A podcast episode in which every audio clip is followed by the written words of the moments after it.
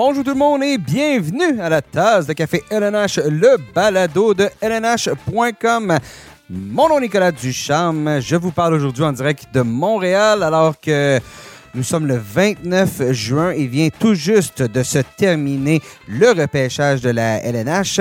Donc, bien évidemment, aujourd'hui, dans cet épisode, on va parler euh, de, cette, euh, de cet enquête annuel de la Ligue qui se tenait à Nashville. Et on va parler de ça avec euh, mes collègues, mes trois collègues de LNH.com qui étaient sur le terrain à Nashville. Donc, ça va être une grosse partie d'émission. On va parler de la sélection de Connor Bedard, la surprise causée par les Canadiens, la performance des joueurs euh, de la LHJMQ, des Québécois, des francophones lors euh, de ce repêchage de cette QV 2023. Aussi à l'émission, ben, vous le savez, on est seulement à quelques heures, quelques, ouais, c'est, tout dépendant quand vous nous écoutez, là, quelques heures du début euh, de l'ouverture du marché des joueurs autonomes. Donc, ça va très rapidement cette année. Donc, en deuxième portion d'émission, moi et Hugues Marcel, euh, mon invité, vont, on va, ben, écoutez, on va vous tracer un portrait complet de ce à quoi on doit s'attendre. On va faire un résumé des derniers jours, les transactions, ce qu'il y a eu lieu.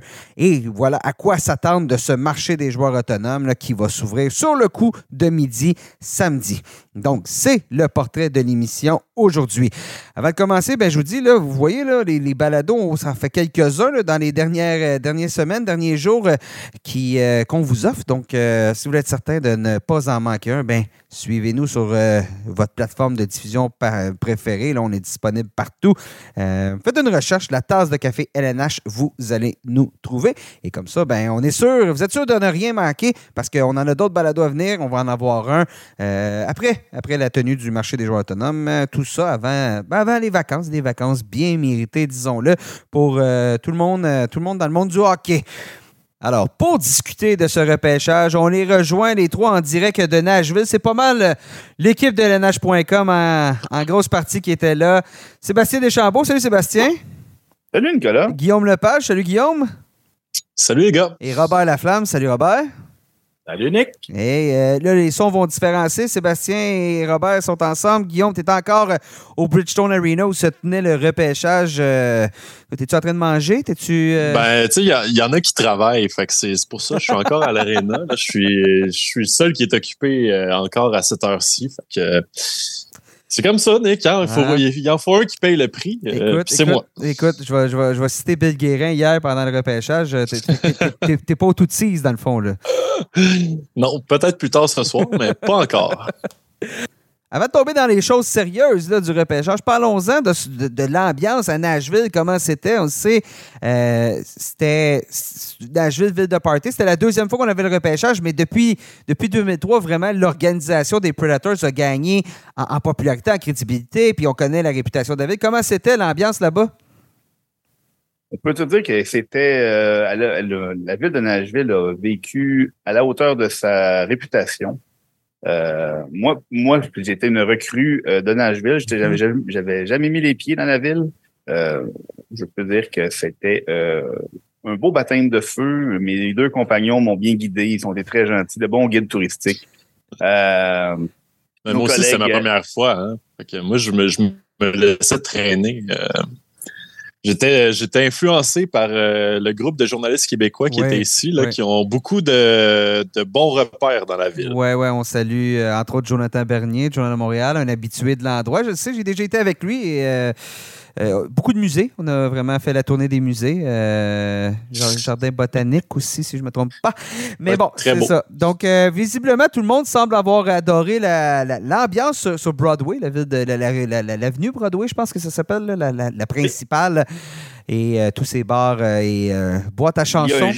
en fait, elle est complètement fermée à la circulation à ah Broadway. Il y a une immense scène euh, où euh, la musique country joue à tue-tête depuis le début de, de, la semaine.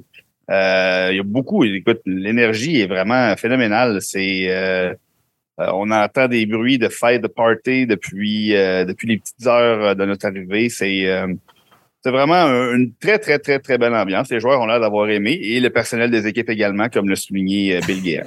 On salue euh, Robert et Guillaume qui viennent de passer de Las Vegas à Nashville dans l'espace d'une semaine. Euh, c'est quand même pas rien là, comme ville de party, les deux, comme on dit, back à back, dos à dos. Là.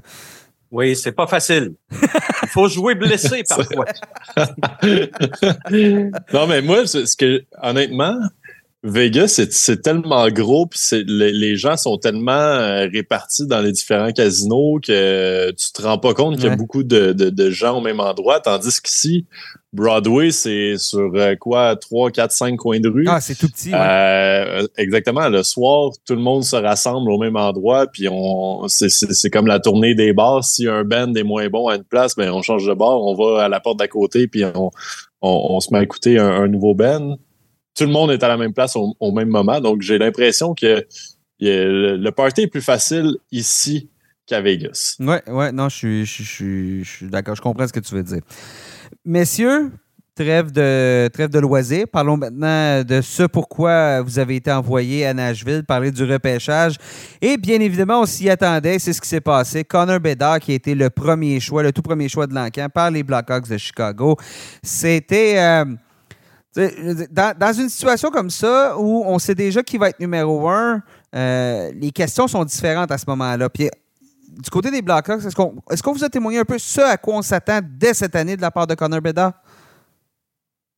Ben, je pense que, comme tu dis, c'était tellement pas une surprise. Euh, le choix de Connor Bedard. évidemment, c'est une étape nécessaire. Euh, mais comme ça fut le cas dans le cas de McDavid ou de Crosby ou d'Ovechkin, euh, les questions ont été posées avant même qu'on mette les pieds à nager. Tout le monde savait ce qui allait se passer. Euh, Connor Bedard, sans surprise, a été le, choix numéro un. On parle d'un joueur générationnel. Euh, les Blackhawks ont surtout travaillé fort pour bien l'entourer dans les dernières heures. On a mis la main sur euh, bon, Taylor Hall, Nick Foligno, euh, on, bon, on a brièvement fait l'acquisition de, de Josh Bailey, dont le contrat a été racheté, mais c'est euh, on, on s'attend à, c'est évidemment une reconstruction évidente dans le cas des Blackhawks et qui va être centrée autour de ce joueur phénoménal-là qui est Connor Bedard. c'est le je pense que c'est le premier pas vers une, mm-hmm. une reconstruction qui va porter ses fruits à on espère à court terme. Un peu dans la situation de, de, Crosby quand il s'est pointé à, Pittsburgh. Le succès n'a pas été immédiat. On a tenté de l'entourer de bons vétérans, les Mark Rickey de ce monde, euh, avec une attente de résultats qui était quand même modérée parce qu'on savait très bien qu'on avait une équipe qui partait de très, très loin et les Blackhawks partaient de très, très, très loin. Euh, on, a vidé complètement l'équipe au cours de la dernière saison. Donc, on va repartir sur de nouvelles bases et puis euh, Connor Bedard sera le fer de lance de, cette, euh, de ce renouveau à Chicago. Est-ce qu'il est y a déjà une possibilité, à votre avis, de parler de, de, de, points de production? Quand on regarde ce joueur-là, déjà, on semble dire qu'il est prêt à avoir un impact quand même relativement important dans la Ligue. Oui, mais là-dessus, je pense qu'il faut euh, modérer les attentes un peu. Là il va faire partie, comme Seb le mentionnait, d'une équipe qui ne sera pas très compétitive la saison prochaine. Euh, Nick Crosby a peut-être été l'exception. À sa première saison, quand même, a été très impressionnant. Lui, Ovechkin, ah, ah, j'allais dire Ovechkin, mais c'est vrai qu'Ovechkin avait 19 ans, par contre, à sa première saison. Ouais, c'est vrai. Oui, tout à fait. Mais euh, Connor Bedard, moi, je pense qu'on va y aller vraiment euh, tout en douceur avec lui. Moi, je pense que s'il a une première saison de 70 points, 75, mais il peut peut-être nous surprendre puis aller jusqu'à 85, 90 comme C'est quand même un bon plancher, euh, ça, euh, oui. Bob. oui, mais bon, je pensais que tu allais euh... s'il y a 50 points, ça va être beau, mais euh, non, partir à 70, ouais, 70, 75, c'est. Non, mais il va avoir toutes les occasions. Il va, il va, il va prendre part à tous les jeux de puissance et tout ça. Alors, tu sais, dans une équipe pas très compétitive, il aura quand même, euh, tu sais, Joe Sakic a déjà ramassé 100 points euh, avec les Nordiques de, de 12 victoires. Là. que, à l'époque les Nordiques qui étaient faits pour être battus. Oui, c'est ça. Oui, c'est ça. C'est à l'époque où il portait, l'époque où il portait 88, hein, si je ne me trompe pas. Oui, oui, oui, Brièvement. Brièvement, la courte période où, euh, écoute, c'était le premier, ce 88-là était meilleur pour les Nordiques que celui qui a suivi qui n'a jamais suivi. Qui n'a jamais suivi, effectivement. Mais c'est intéressant parce que, comme tu dis, Bob, c'est. Il se retrouve dans une situation où tout est ouvert pour lui, où déjà on va s'attendre à toutes les missions offensives, tout ça. Et est-ce qu'il n'y a pas aussi, en quelque part, je ne sais pas si c'est des questions qui ont été posées euh, à l'état-major des, des, des, Blackhawks, mais un risque justement de le mettre tout de suite, de tout de suite être sur le radar de toutes les équipes, de se retrouver comme le, joueur chaque soir qui va falloir euh, qui va être à surveiller? Oui, ça, il devra vite composer avec ça, parce que ça vient avec l'étiquette de numéro un. Euh, mais bon, je pense qu'il a l'étoffe là pour euh, pour composer justement avec cette situation-là. et il va, des bons joueurs, des joueurs générationnels ou d'exception, trouvent toujours des façons de, de, de, de, ramasser des points ou de faire leur marque. Alors, à ce niveau-là, ça sera intéressant à voir, mais euh, quand on regarde euh, euh, les succès qu'il a eu cette saison, et puis dans, dans, la Ligue de l'Ouest et, et au championnat du monde, moi, je suis pas inquiet. Là. Je pense vraiment qu'on a entre les mains ou on a affaire à un joueur là, qui qui va faire sa marque et qui va euh, marquer son époque euh, euh, au cours des prochaines années.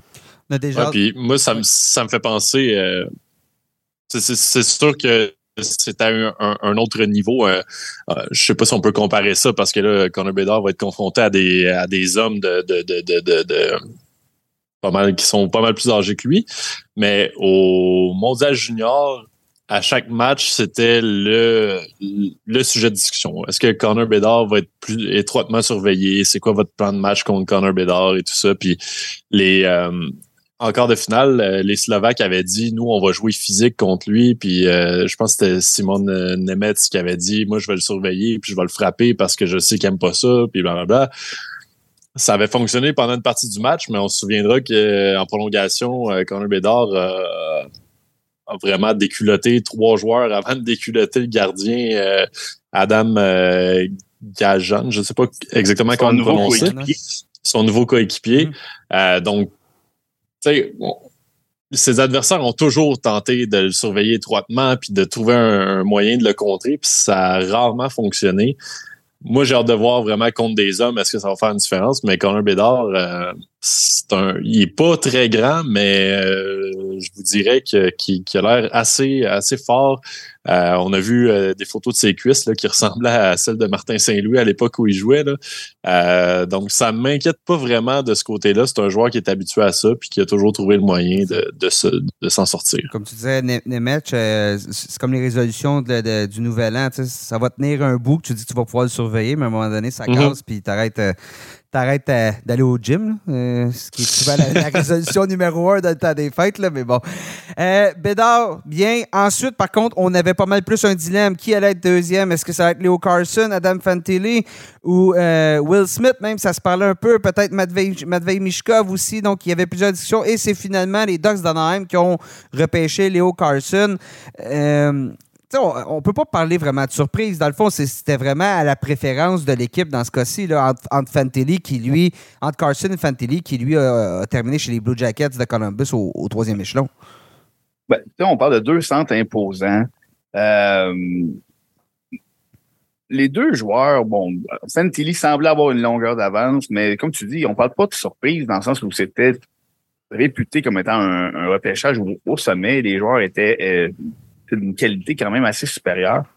Donc, de voir euh, Léo Carlson sortir, on peut pas vraiment le qualifier de surprise. C'est un joueur qui, euh, qui a vécu toute une épopée pour venir euh, à Nashville pour rester au repêchage. Les vols, les vols annulés pour se rendre à Nashville ont été une vraie plaie pour autant les, les, journalistes que pour les espoirs.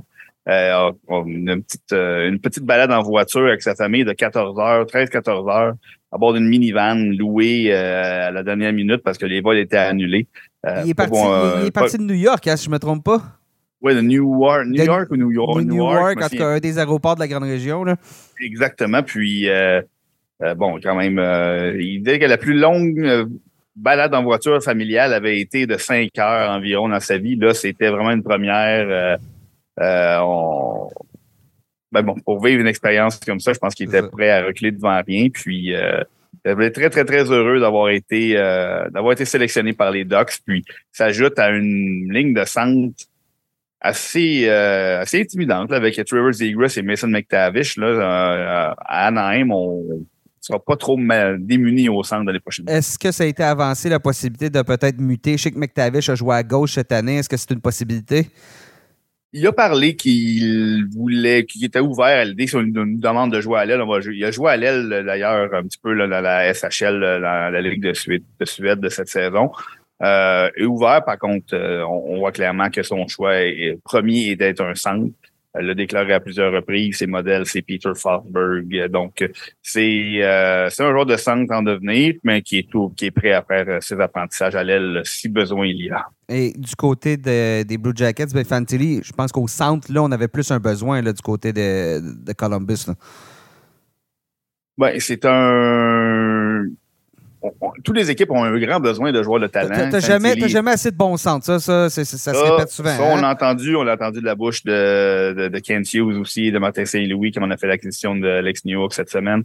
Euh, avec bon, Ken Johnson, qui est un peu la même situation. Est-ce qu'on va jouer à centre? Est-ce qu'on va jouer à l'aile? Je pense que Fantilli, euh, bon, dans une équipe qui est en reconstruction, mais qui a appuyé sur le champignon dans les derniers, dans les derniers mois. Ivan Provorov, par exemple, à la ligne bleue. Euh, Devin Severson. Donc, on appuie sur l'accélérateur. On, je pense qu'on va, on fonde beaucoup d'exploits, même à court terme, envers Adam Fantilli. Euh, donc, les Blue Jackets qui ont ajouté tout un morceau euh, à leur collection de jeunes, de jeunes joueurs. Est-ce qu'un des deux peut amorcer la prochaine saison dans la LNH? Est-ce que c'est une possibilité? Est-ce que les clubs se gardent une gêne ou? Ouais, je pense que assurément les deux équipes vont leur donner toutes les chances au monde de faire leur place. Euh, par contre, dans les deux cas, euh, on a la patience nécessaire. Pour, on va pas précipiter un jeune joueur dans une situation où euh, son développement va être affecté de façon négative. Donc, si Adam Fantilli doit retourner dans l'NCA... Ben, Fantilli, c'est coulé dans le béton. il va hein, jouer à Michigan la, saison prochaine. Fait qu'il n'y a même pas de il n'y a pas de débat à ce niveau-là. Et, et c'est pas une mauvaise décision quand tu regardes le parcours de Matty Beniers euh, avec, euh, avec le Kraken de Seattle. D'ailleurs, Beniers est à Michigan lui aussi, en plus, hein, si je ne me trompe pas. Donc, euh, Oui, puis les, les, Blue Jackets ont l'air de, de, beaucoup apprécier le programme. Il y a quand même beaucoup de produits de, de Michigan avec l'équipe. Puis je pense qu'aujourd'hui, on en a repêché un deuxième aussi. Euh, donc, je pense qu'on fait confiance au, personnel d'entraîneur qui est là-bas puis au système de développement aussi. Ce qui est quand même très ironique parce que quand tu connais la rivalité entre l'Université du Michigan et l'Université Ohio State qui est à Columbus, de mhm. voir une équipe de Columbus faire confiance à une équipe de Michigan, c'est quand même assez drôle. Là. Quand tu connais la rivalité, elle est peut-être plus forte un peu au football qu'au hockey, là, mais euh, c'est quand même assez drôle. Will Smith, ouais, le premier choix, deuxième ronde, c'était Gavin, euh, Gavin Brindley qui était euh, qui évolue aussi à l'Université de Michigan. Oui, ben, ben regardez la liste des joueurs de Michigan depuis 3-4 ans. Là, tu vois qu'on n'a pas gagné de titre national, là, mais on a quand même à dire on est dans les puissances de la NCAA. Will Smith au quatrième a été le choix des Sharks de San Jose et c'était suivi au cinquième rang des Canadiens de Montréal. Bon, qui c'était, euh, Robert, c'était vraiment là où l'intrigue commençait, le repêchage. Parce que tout le monde s'attendait à ce que ce top 4-là soit, somme toute, le, top 4. Oui, puis euh, c'est là qu'on se disait, euh, les Canadiens vont faire une transaction, vont peut-être reculer. Il y avait toutes sortes de rumeurs et tout ça. Euh, mais euh, finalement, on s'est amené au micro et puis on a appelé un joueur. Et c'était une certaine surprise la sélection de David Reinbaer. Oui, oui. Euh, en fait, oui. la surprise a été totale, surtout quand Carey Price a été celui qui nous l'a annoncé. Lui-même était surpris, je pense, parce qu'il a oublié le nom de Reinbaer. Lui aussi était surpris, oui. Ça, ça a effectivement suscité beaucoup de réactions au Québec chez les partisans des Canadiens et tout ça. Parce que dans une cuvée qu'on disait très talentueuse à l'attaque, euh, bien, les Canadiens ont misé sur ce qu'ils estiment être le meilleur défenseur, parce que ça a été le premier défenseur à être réclamé. Alors, euh, Renbacker, quand même, a fait une bonne impression euh, en présence des journalistes là, quand il est venu nous rencontrer, tout ça. C'est un jeune homme articulé qui, qui, semble avoir vraiment une bonne tête sur les épaules et tout ça, et dont on dit euh, beaucoup de bien là, comme joueur de hockey également. Alors, euh, euh donnons-lui la, chance. Euh, il évolue en Suisse. Et puis, on a, moi, j'ai, on a eu l'occasion, quelques journalistes québécois, de rencontrer euh, le directeur général de Cloton et l'entraîneur également qui, euh, qui le connaissent bien. Et puis, on, évidemment, qu'on nous a tracé euh, un portrait de lui très positif. Un défenseur complet qui euh, peut tout faire, qui n'a pas vraiment de, de grandes lacunes, qui n'est pas nécessairement flamboyant l'attaque, mais qui euh, peut également tirer son épingle du jeu. Alors, attendons, il faudra voir. Ça, on dit qu'il est possiblement prêt de jouer dans la Ligue nationale. Euh, la façon dont on le décrit, il nous fait penser beaucoup, on pense en tout cas à Caden Goulet, le même type de défenseur et tout ça. Euh, droitier, euh, Ken Hughes a insisté là-dessus. C'était euh, un élément important qu'on a considéré dans la prise de décision. Mais bon, encore une fois, les partisans des Canadiens auraient aimé peut-être avoir un attaquant un peu plus euh, dynamique euh, ou qu'un défenseur euh, un peu bon je dirais pas sans couleur mais attendons voir là. C'est un gros un gros bonhomme qui, euh, qui est euh, très bon défensivement et puis qui peut faire des bonnes relances et tout ça, qui fait tout bien. Alors, euh, donnons-lui la chance. Je suis. Puis c'est quand même intéressant parce que c'est un défenseur autrichien, donc tu pas un programme de développement majeur. Il est allé en Suisse pour poursuivre son développement. Cloton, c'est pas non plus une puissance en Suisse. Donc, je suis un peu curieux de voir comment on va l'amener. Est-ce qu'il a un potentiel qui, jusqu'à date, n'a pas été développé? Peut-être davantage que d'autres joueurs parce qu'ils n'étaient pas dans, dans les gros programmes de développement comme on peut voir. On parlait de Michigan tantôt, de, de, de, Hockey Canada ou peu importe. Non, euh, je, pense qu'il a euh, beaucoup de potentiel encore à, développer. Euh, c'est ce que nous ont mentionné le directeur général et l'entraîneur de son équipe suisse. L'équipe suisse, tu l'as mentionné, Nick, pas une puissance, a été euh, a gagné le championnat l'an dernier pour graduer en Ligue nationale. Exact. Et cette année, on voulait lui donner des des responsabilités plus importantes comme le jeu de puissance et tout ça. Et il a répondu à l'appel euh, de façon admirable top 4. Et puis, euh, ce qu'on ce qu'on nous a surtout mentionné, c'est que c'est un jeune homme qui a progressé constamment. À toutes les fois qu'on lui a confié des tâches plus importantes, a vraiment saisi l'occasion et puis euh, a progressé. Alors, euh, euh, je pense qu'à 18 ans, là, sa progression est loin d'être terminée. C'est un jeune homme dont on dit très allumé, brillant, qui comprend vite les choses qu'on lui demande. Alors, du côté des Canadiens, tu sais, le directeur général, Larry Mitchell, nous disait, à un moment donné, j'ai eu une discussion en février avec un recruteur des Canadiens. Et puis je lui ai dit, euh, ce jeune, ce jeune homme-là, il me demandait quel, élément pourrait l'empêcher de jouer dans la Ligue nationale un jour. Puis je lui ai répondu euh, rien. Euh, ce jeune homme-là est prêt, va jouer dans la Ligue nationale un jour. Puis au bout de quelques jours, le recruteur est venu et puis il lui a dit Ben, t'as raison, après l'avoir vu à l'entraînement et dans des matchs, euh, je suis convaincu également qu'il va jouer dans la Ligue nationale. Alors bon, c'est sûr qu'au rang numéro 5, peut-être qu'on s'attend plus qu'à un joueur qui va jouer dans la Ligue nationale. Mais comme je l'ai mentionné, moi, je l'ai jamais vu jouer. Alors, donnons-lui la chance. Et puis, si euh, il se développe comme un, un, corps arrière ou un joueur, euh, un défenseur de premier plan qui va donner de grosses minutes à l'équipe, comme euh, Ken Hughes l'a dit, ben, on aura fait un bon choix. Là.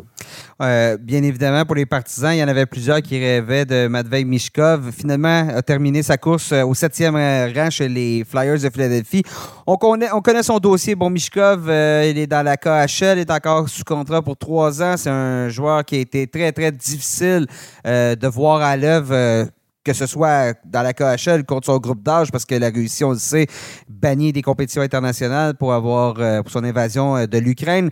Mais bon, euh, le jeune homme s'est pointé à Nashville, il a rencontré la presse. Seb, tu lui as parlé. il en est ressorti quoi de cette rencontre-là, puis de son désir de jouer à Philadelphie? Bien, nous, on l'a rencontré pour la première fois après sa sélection. il est arrivé à Nashville, il est arrivé en fait aux États-Unis euh, vers la fin de la semaine dernière. Il est venu à Nashville en début de semaine, a rencontré plusieurs équipes. Euh, donc, toujours à l'aide d'un interprète parce que son anglais n'est pas, n'est pas à point.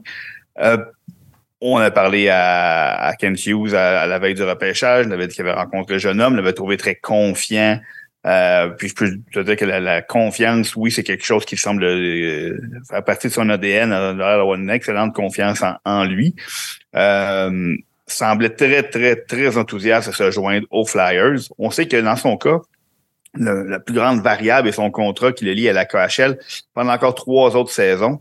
Donc, c'est évident que ça prend une équipe qui, est prête à faire preuve de patience et, ça reste un pari, mais un pari qui, aux yeux de Daniel Brière et des Flyers, euh, en valait la chandelle parce que lui a témoigné tellement d'enthousiasme à l'idée de rejoindre aux Flyers en particulier qu'eux ont fait, bon, ben, ça semble être un, un, une bonne acquisition qui, que même que Daniel Brière a qualifié de cadeau. En même tenté de s'avancer au repêchage, a dit que les prix étaient astronomiques pour s'avancer. Euh, a croisé les doigts, attendu, et au septième rang, il a glissé jusque-là. Euh, bon, Daniel Brière se réjouissait euh, complètement d'avoir pu obtenir un joueur de sa trempe au septième rang. Il disait, écoute, dans n'importe quel repêchage, c'est un joueur qui sort pas plus loin que le deuxième ou le troisième. Dans la majorité des QV, il serait premier. Euh, quand je parlais de la confiance de, de Matvei Michkov, on lui a dit, écoute, euh, on s'entend que les Flyers euh, sont, viennent d'amorcer une, une, reconstruction, en ont pour quelques années à, de vache maigre, et sa réponse a été, ben, ça veut dire qu'on va gagner, on va commencer à gagner quand je vais arriver. Donc, c'est, il, fait, il a confiance à ses aptitudes, c'est un joueur qui se qualifie comme un marqueur. Euh, on parlait d'un des meilleurs joueurs russes des, des, des 15 dernières années, peut-être, donc de, de, de, depuis Ovechkin, depuis Pavel Buré. Euh, donc, c'est sûr et certain que si dans trois ans, ce joueur-là traverse l'Atlantique et se joint à une équipe des Flyers qui met la, touche finale, disons, à sa reconstruction, euh, on parle de toute une, toute une acquisition.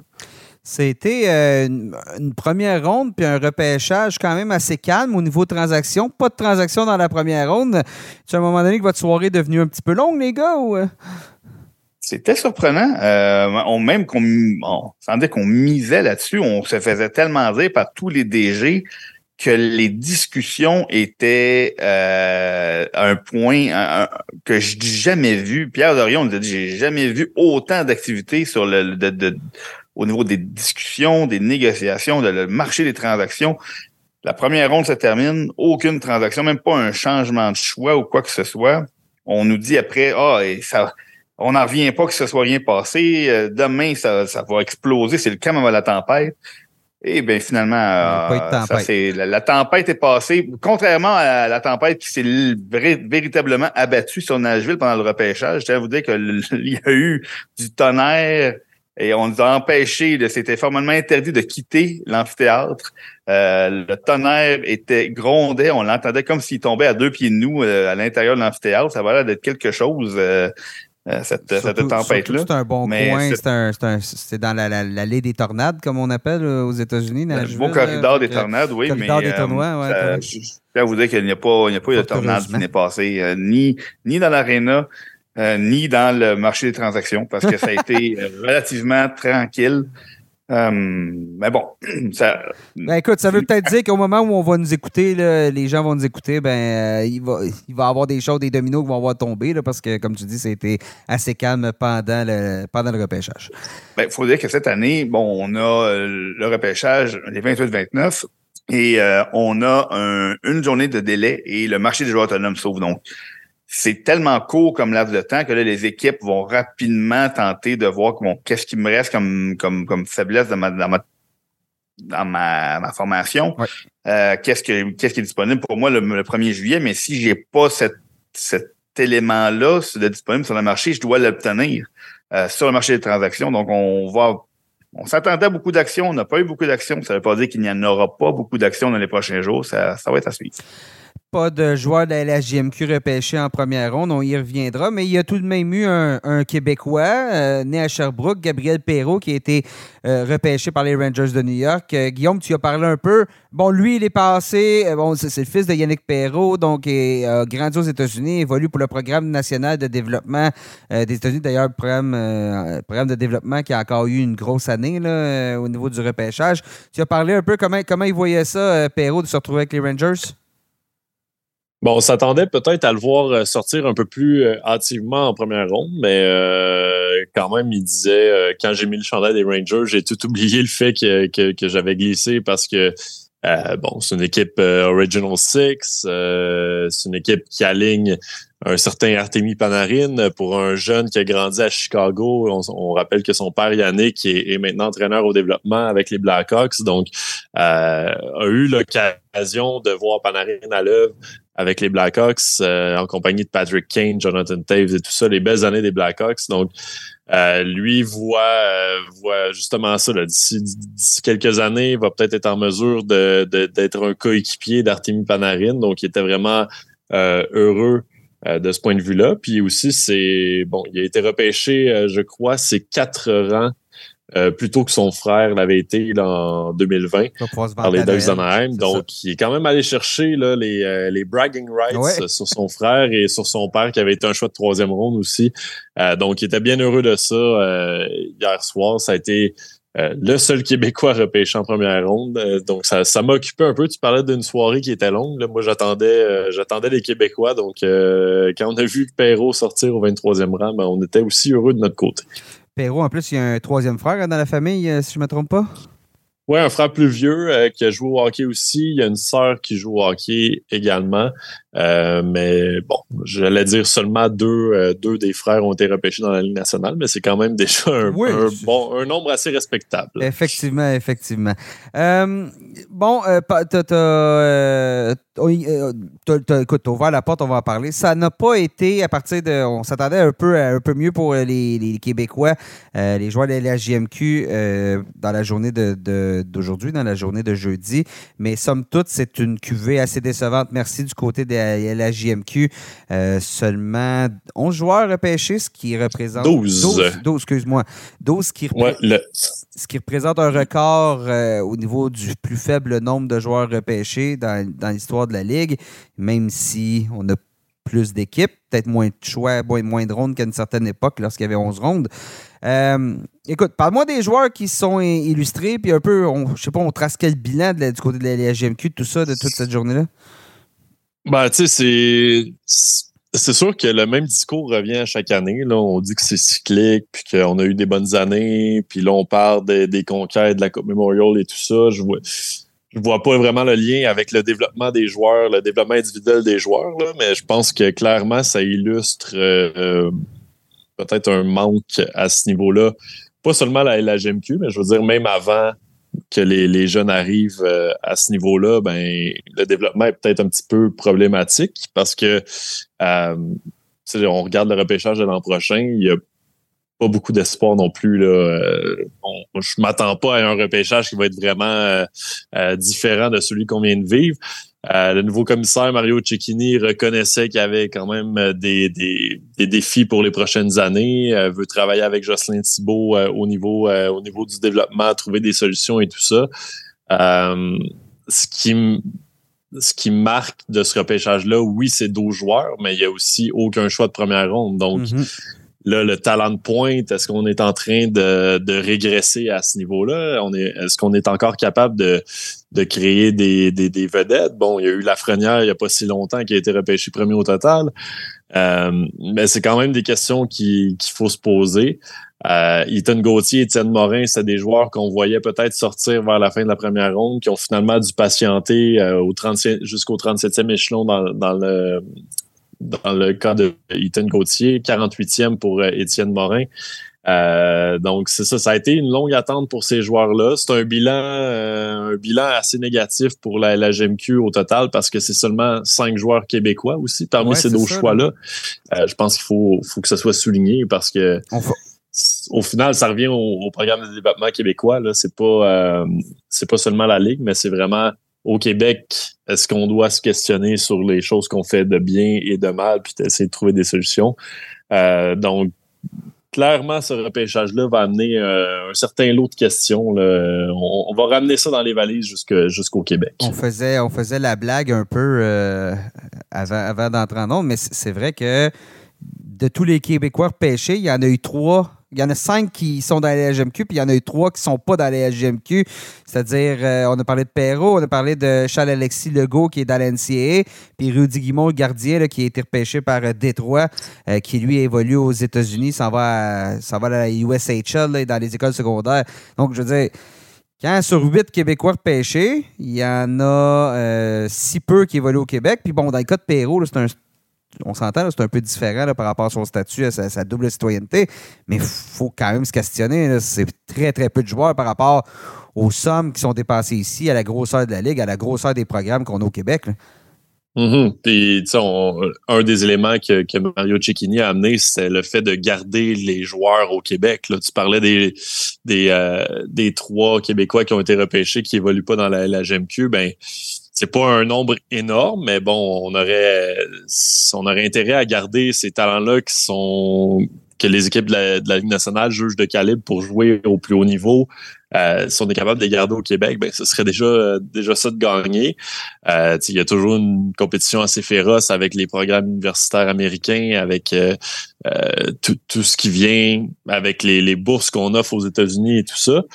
Euh, donc c'est vraiment honnêtement, tu sais, c'était prévisible. Là. Je, on, dira pas qu'on est on est surpris là, du résultat parce qu'on le voyait se dessiner. Euh, mais quand même, ça vient confirmer que bon, cette cuvée-là était euh, était mince. La prochaine risque de l'être aussi. On est-ce qu'on attribue ça à la pandémie, au fait que les joueurs n'ont pas beaucoup joué? Est-ce que ça, vient euh, ça vient soulever beaucoup de questions? Puis je pense que la réflexion est nécessaire quand même quand on regarde ce qui se dessine pour les prochaines années. Maintenant, quand tu regardes tous les joueurs des autres provinces qui vont dans l'NCA qui se font repêcher ou qui vont, ils vont changer de. pas, pas nécessairement un parcours typique tu peux te demander aussi si les garder au Québec, pour certains, ça c'est peut-être pas ça la solution. C'est peut-être leur permettre d'avoir du pays puis voir d'autres manières d'apprendre le hockey. Oui, il y a ça. Puis il y a aussi, bon, ça a été posé aussi à, Mario Cicchini. Est-ce que la est-ce que la perception des équipes de la Ligue nationale envers la, la GMQ, mm-hmm. est-ce qu'on on sait que ça, ça a longtemps été une ligue qui était considérée comme inférieure par rapport à, à la Ligue de l'Ontario, par rapport à la Ligue de l'Ouest? Euh, est-ce que la perception est à changer? Est-ce que la perception doit être améliorée? Euh, on regarde au niveau collectif, les équipes de la, GMQ viennent de gagner quatre fois la Coupe Memorial, euh, la Coupe Memorial quatre fois de, suite. donc, clairement, il y a quelque chose qui fonctionne au, niveau des, entraîneurs puis de la manière dont on bâtit les équipes au Québec.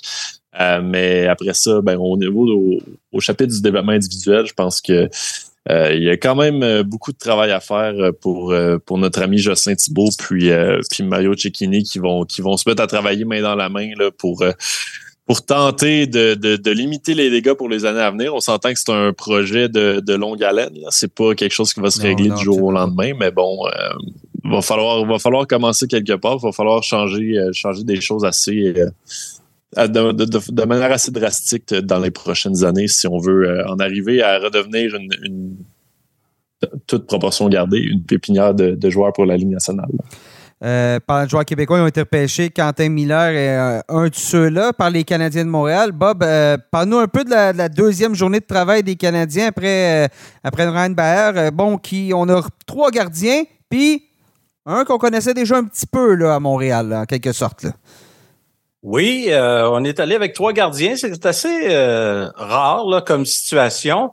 Euh, le premier, ça a été Jacob Fowler, un gardien né en Floride. Ça, c'est quand même plutôt exceptionnel et qui a beaucoup de, de, parenté, si on veut dire, à, Montréal et dans la région de Québec. Il nous a tout confié ça. Euh, lui, euh, Montréal, c'était comme waouh, je suis très content. Il était très très content de ça parce que justement, euh, en raison de la présence de, sa famille et puis son père qui vient faire du ski à Tremblant souvent et tout ça. Alors, tu sais, il y a un attachement déjà pour pour les Canadiens. Il a promis de, de travailler sur son français. Son père se débrouille pas pire en français, ah qu'il disait. Hein? Alors, euh, ça, c'est intéressant. Euh, en troisième ronde, 69e au total, on a opté pour lui. Euh, et puis, il va, il va se joindre au programme là, de, Boston College dans la NCAA à l'automne avec justement Perrault dont on parlait et puis Leonard et puis Will Smith. Alors, tu sais, ça va être une bonne équipe, je pense, là-bas, une bonne façon pour lui de progresser, tout ça. Et puis également euh, Quentin Miller, qui, qui, qui a été le deuxième gardien réclamé. Lui a joué que très peu avec les remparts de Québec quand même, une équipe championne cette saison. Mais bon, on, on, on, Martin Lapointe nous a dit après, un, responsable du, du recrutement amateur, nous a dit on voulait des gardiens, c'était dans le plan, et on savait que dès qu'il y en aurait de réclamés, parce que Fowler été le quatrième au total réclamé, que ça déboulerait. Alors, on voulait nos, nos les gardiens qu'on avait ciblés, on les voulait vraiment. Alors, c'est pour ça qu'on y est allé avec euh, la passe de trois, si on veut. Et puis, on, on se dit, ce sont euh, les gardiens, euh, ce sont ceux qui prennent le plus de temps à se développer. Alors, on veut se donner le temps, on veut garnir la banque. Euh, peut-être que ça a été un message là, de Ken Hughes à ses recruteurs euh, cette saison, de toute évidence. Et puis bon, on verra ce que ça donnera que dans quelques années. Là, il va faudra, faudra être patient. On verra pas le résultat de de, de, de ces euh, de, de ces trois gardiens-là là, avant quelques saisons. C'est ça, ça va être assez long. Mais tu regardes, Miller, on décrit en plus comme un, un late bloomer, un gardien euh, qui, qui, qui, se développe sur le tard. Donc, euh, ça va être quand même. Euh, ça, va être long. Puis, comme on dit, quand tu repêches trois la même, la même année, alors que tu as juste deux espaces dans la Ligue américaine, ben, tu, prends un peu. C'est comme du spaghetti que tu lances sur le mur, puis tu regardes ce qui colle. Ben, c'est un, un, un, petit peu ça là, dans le cas des, des Canadiens, j'ai l'impression. Hein? Quelle excellente analogie, Nicolas. Oui, merci, merci. Ça fait plaisir. on, aime, on aime ça, les analogies de bouffe. Oui, oui, surtout que vous avez faim, semble-t-il, que vous m'avez dit un peu avant de commencer l'enregistrement. Euh, et, l'autre choix qu'on connaît, j'en parlais, mais bon, on a été chercher euh, Florian Jacquaille du côté des, euh, des Bulldogs d'Hamilton dans la Ligue de l'Ontario. Et bien évidemment, ben, c'est le frère de l'autre, c'est le frère de, de, Wi-Fi de Harbert Jacquaille. Oui, ça, c'est intéressant comme sélection. 101e au total. Euh, bon, on aurait peut-être pu attendre encore un peu, mais je pense qu'on qu'on le voulait vraiment. On voulait le réunir à son frère. C'est un jeune homme, un attaquant, lui, qui, euh, qui est aussi euh, combatif, si on veut, ou en tout cas qui, qui, qui est belliqueux que son frère. Alors, un peu moins imposant physiquement qui a quand même eu une bonne saison. C'était sa première dans la Ligue junior de l'Ontario euh, à 19 ans. Donc, euh, tu sais, c'est un projet, c'est un projet, un gros bonhomme, et on, on mise sur son l'aspect physique de son jeu euh, pour euh, les années à venir. On verra. Tu sais, quand on regarde euh, le grand frère, jamais été repêché. C'est ça. Puis c'est, tu sais, est arrivé, c'est a progressé sur le tard, est arrivé puis chez le Canadien, a surpris. Alors bon, je pense que c'est un risque. Qui, qui, qui, est intéressant à prendre, que, que, le Canadien était prêt à prendre. Alors, on, on verra. Mais s'il connaît la même courbe de progression que son grand frère, euh, on va peut-être se frotter les mains de satisfaction dans quelques années d'avoir fait ce pari-là. Oui, et j'espère qu'il va payer un bon steak euh, à son frère parce que c'est pas, veut, pas, c'est pas de la progression de son frère. Peut-être que lui n'est pas recruté aujourd'hui, pas, euh, voyons, pas repêché là, aujourd'hui. Oui, tout à fait. sans doute que le jeune va dire à son frère aîné, ben, moi j'ai été repêché, pas toi. Mais ouais, le frère aîné pourrait lui dire, regarde, une chance que j'étais là, le, petit. Alors, euh, c'est ça. Ça sera intéressant de les voir tous les deux dans, dans l'organisation des Canadiens. Harbour a vraiment gagné le cœur des, des partisans cette saison, sa première saison. Puis, euh, bon, je pense que euh, tous les partisans sont, sont contents de voir que on, fait de la place à un autre membre de la famille, puis on, verra ce que ça donnera dans les prochaines années, parce que c'est un projet, là, faut, faut pas s'attendre à ce qui Florian, là, cause la surprise comme son grand frère l'a fait la saison dernière. On va lui donner le temps un peu, là, encore quelques saisons. Mais comme tu dis, tout ça, c'est dans, dans quand même longtemps, donc on aura le temps en masse d'en reparler. Messieurs, je vous laisse apprécier euh, les, chambres de Nashville. Je vous laisse euh, quitter ce, ce balado. Merci d'avoir été là. Merci, Nick. Bravo, pour Ça vous fait plaisir, Nick. Ouais, bravo pour votre. content d'être avec toi, Nick. Bravo pour votre travail des derniers jours. Panoplie de textes qui se retrouvent euh, sur euh, le site web de lnh.com. Donc, euh, tout ce que vous avez été en mesure de glaner comme information dans les, dans les dernières heures. Merci encore, ben, monsieur. Je tiens à dire, là, le, notre site, comme tu viens de le dire, notre site est excessivement rempli. Complet présentement. Il regorge de, de, de, des textes que nous, bon, nous, oui, on a écrit à Nashville. mais toute l'équipe d'LNH.com derrière ça, on va souligner le travail de toi, de Nicolas, de Hugues Marcel, de Philippe Landry, Gabriel Duhamel, John Schulfy. Notre équipe qui, sans eux, euh, notre site euh, serait sans saveur parce qu'on aurait toutes les misères du monde à s'y retrouver. Euh, on fait un travail exceptionnel pendant le repêchage et on tient à vous remercier, messieurs, de votre très bon travail. Ben, c'est très apprécié. Puis je parle, je parle au nom de mes collègues pour, vous, pour, pour remercier pour ces bons mots.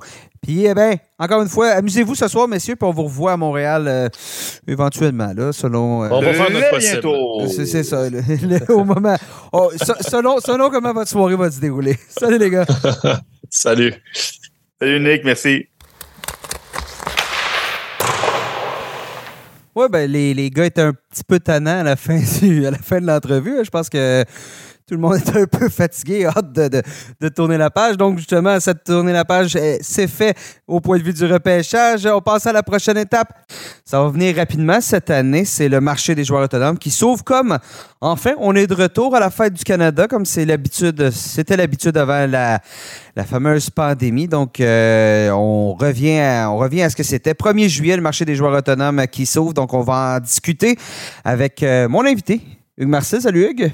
Salut Nick. ça, va? ça va bien toi? Pas trop déçu de ne pas avoir été repêché lors des deux derniers jours? Il y a longtemps que j'ai fait mon deuil de la possibilité d'être euh, repêché. Je te dirais que j'ai rapidement compris dans ma jeunesse que si je voulais atteindre la Ligue nationale de hockey, ça serait pas euh, en tant que joueur. Hein? J'avais compris assez rapidement, donc euh, on, a, on s'est aiguillé vers d'autres sphères. Et ben vois-tu, ça, ça, me touche, ça, aura fonctionné. On a, tous les deux, on a, on a suivi des chemins, chemins différents. Toi, à la base, tu n'étais pas en journalisme quand tu étais. Ben, j'étudiais en communication. T'étudiais en communication, je pas certain. J'avais pas, j'avais pas ma, ma, première job en communication était effectivement pas celle de journaliste. et, ironiquement, pour la petite histoire, on n'a jamais parlé, mais je veux toi puis moi, on s'est côtoyés professionnellement avant, avant de travailler ensemble à la, à LNH. Chez les Aigles de Trois-Rivières, je couvrais les activités des Aigles de Trois-Rivières au baseball. Toi, tu étais ton ben, petit exemple. Euh, ben, c'était adjoint en communication, mais on était. Euh, c'est ça, je travaillais euh, aux communications de l'équipe. C'est ça. Donc, donc toi puis moi, on s'est côtoyés dans la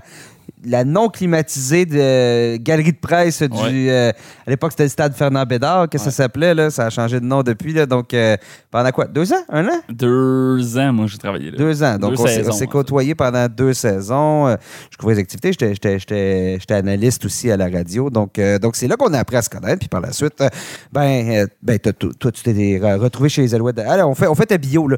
retrouvé.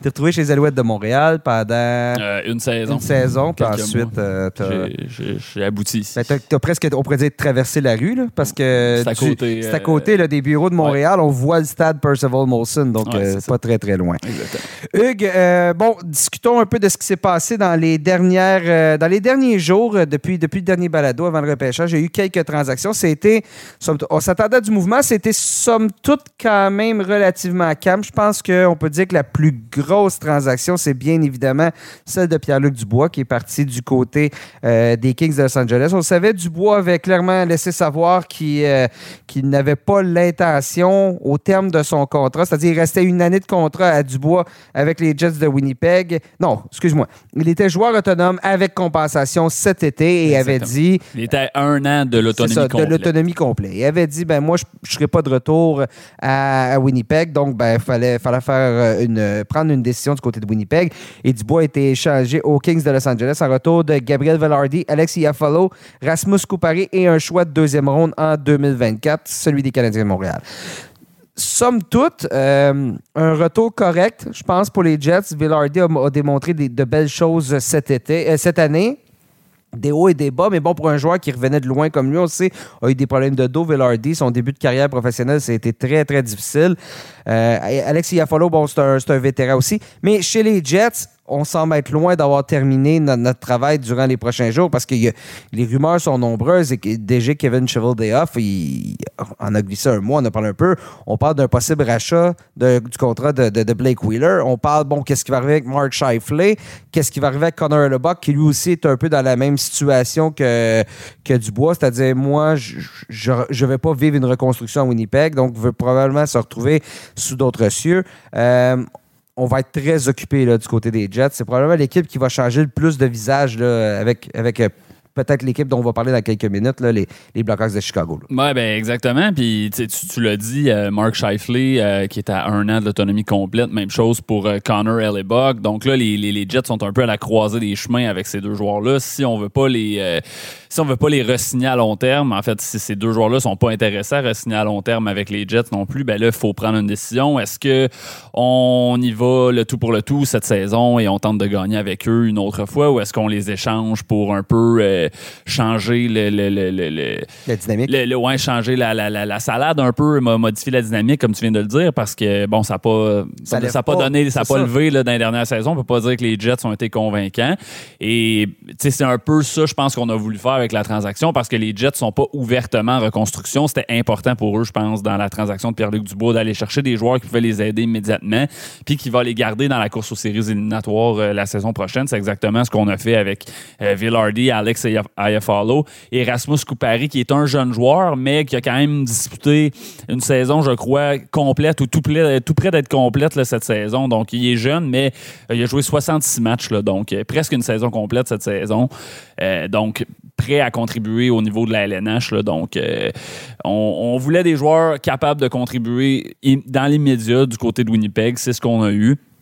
Ben, je, dirais, je, dirais, je, dirais, du côté de Coupari, ça tarde un peu à se mettre en branle là, de son côté. Là, euh, on, verra bien. Là, il a quand même 23 ans. Là, donc, on est peut-être plus dans le pari. Là. Je pense que les, les Kings pouvaient se permettre de l'échanger. Clairement, puis on s'entend, les deux pièces maîtresses, je pensais vraiment Villardy et, et, et, qui, eux, ont.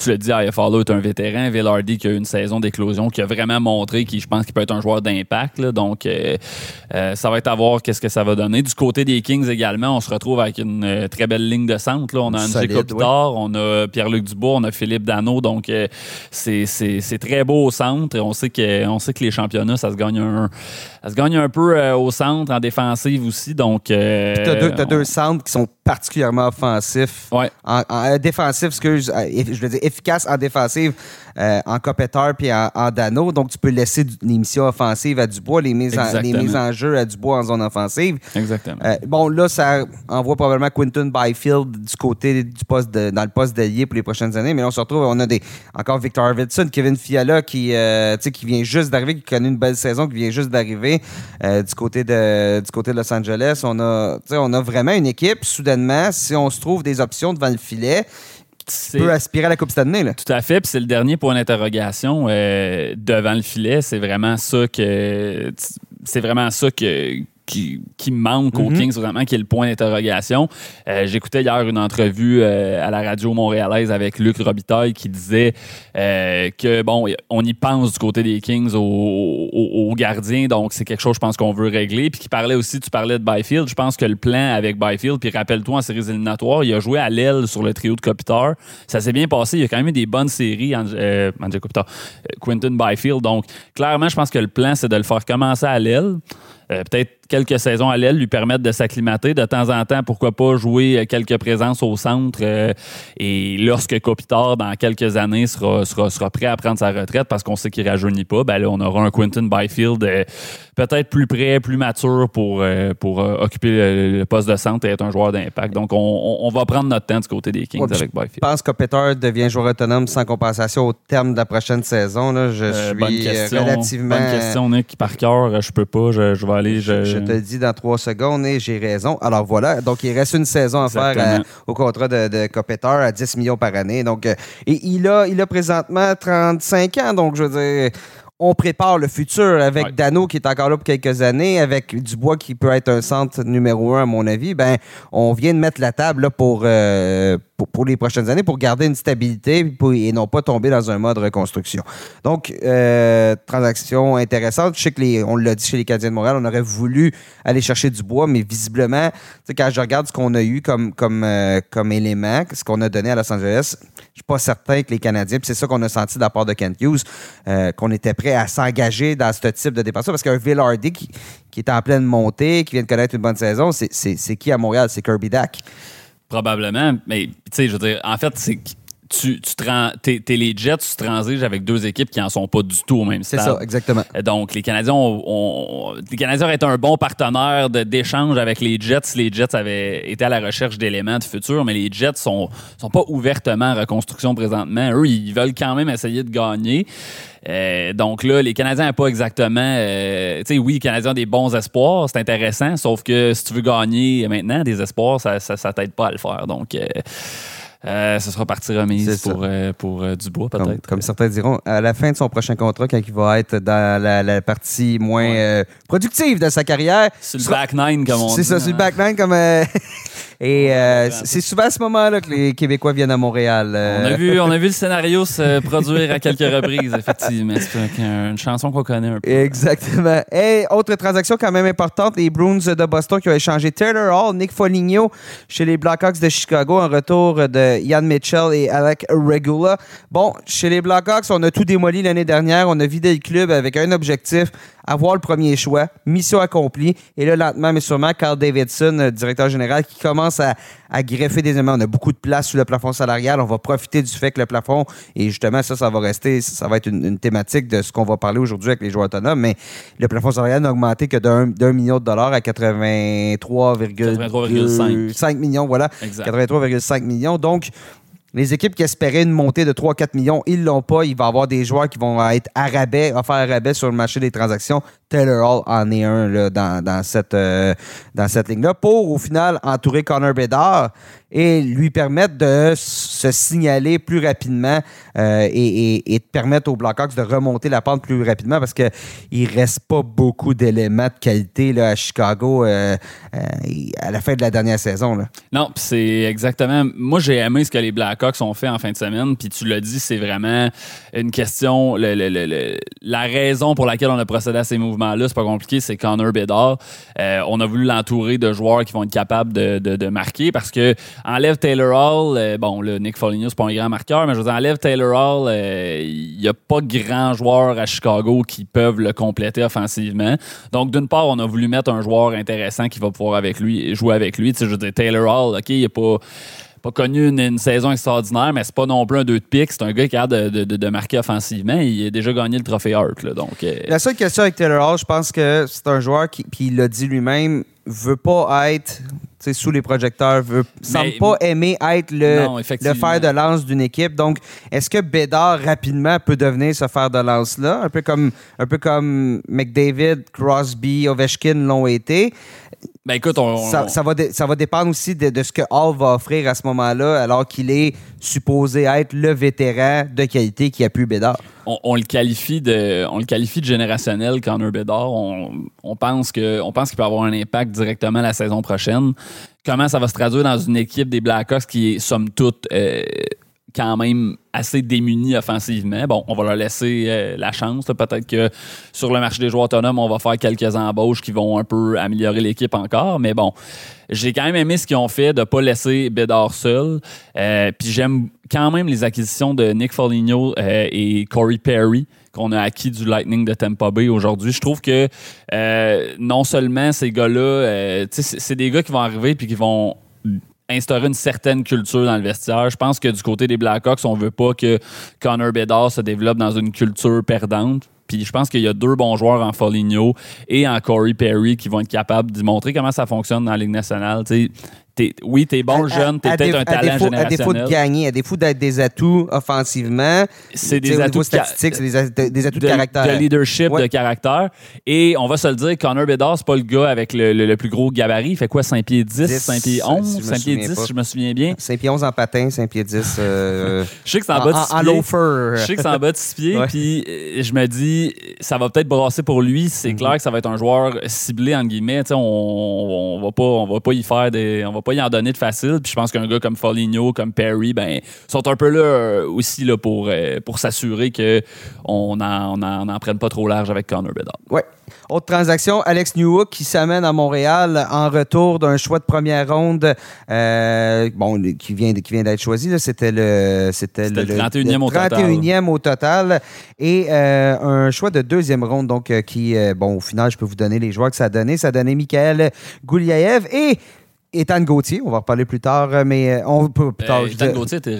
Ah, ben oui, c'est vrai, parce qu'on a, on a redonné le, ça. le, le, oui, C'est ça, exactement. on vient, on vient d'en parler avec. avec c'est dans l'échange de Ross Colton. Oui, c'est ça, dans l'échange de Ross Colton du côté de Tampa Bay. Il y a eu beaucoup de choix. J'ai trouvé que les choix ont quand même. Des choix qui avaient déjà été échangés, qui ont été rééchangés et rééchangés. Donc, Il y en avait beaucoup en première ronde. C'est ça, ça bougeait beaucoup en, fin de première ronde, aussi avec des échanges qui avaient été faits durant la saison. Et Jenny Fairbrother aussi qui était impliquée dans cette transaction-là. Bon, Newhook, parlons-en. Euh, vient disputer sa deuxième saison complète là, dans la Ligue nationale. Il avait joué six, matchs en, 2020-2021. Avait été repêché au 16e rang par l'Avalanche en 2019. C'est un joueur qui n'est pas le plus petit, mais qui est quand même. Euh, juste baquet qui me vient à la tête. Hughes se dit épais, puis ça, c'était peut-être pas ça non plus. Mais tu te souviens. bon, euh, Marc Bergevin oui. fait pareil à une époque. C'est un joueur qui est. Il est épais. il est épais. le, terme est, le terme est thick. Hein? Un joueur qui est thick. Donc, c'est un joueur qui qui, est plus difficile à brasser, qui est quand même assez massif. Ah, massif, c'est le terme qu'on cherche. Massif. voilà. Donc, euh, mais bon, euh, vient de disputer sa deuxième année, 30 points en 82 matchs, 14 buts. C'était, à mon avis, sa gang la deuxième année. Euh, tu sais, tu joues pour l'Avalanche où on hésite bien évidemment à lui donner toutes les responsabilités, beaucoup de responsabilités offensives parce qu'on a, on a plusieurs éléments, on avait plusieurs éléments euh, cette saison. Euh, a eu quelques chances, il y a eu des hauts, il y a eu des bas. Bon, c'est correct, c'est un joueur, somme toute, comme je disais, de deuxième, vraie deuxième année.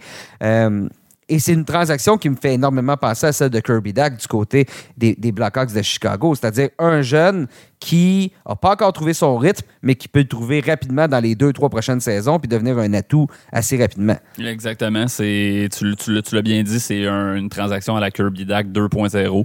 Alex Newhook a, seulement 22 ans, a joué pas beaucoup de minutes chez l'Avalanche du Colorado. Euh, tu sais, vraiment, les, les, centres chez l'Avalanche cette saison, c'était Nathan McKinnon et euh, JT Comfort. Donc là, derrière lui, on avait peu de. On n'avait pas une grosse portion de la tarte à donner à.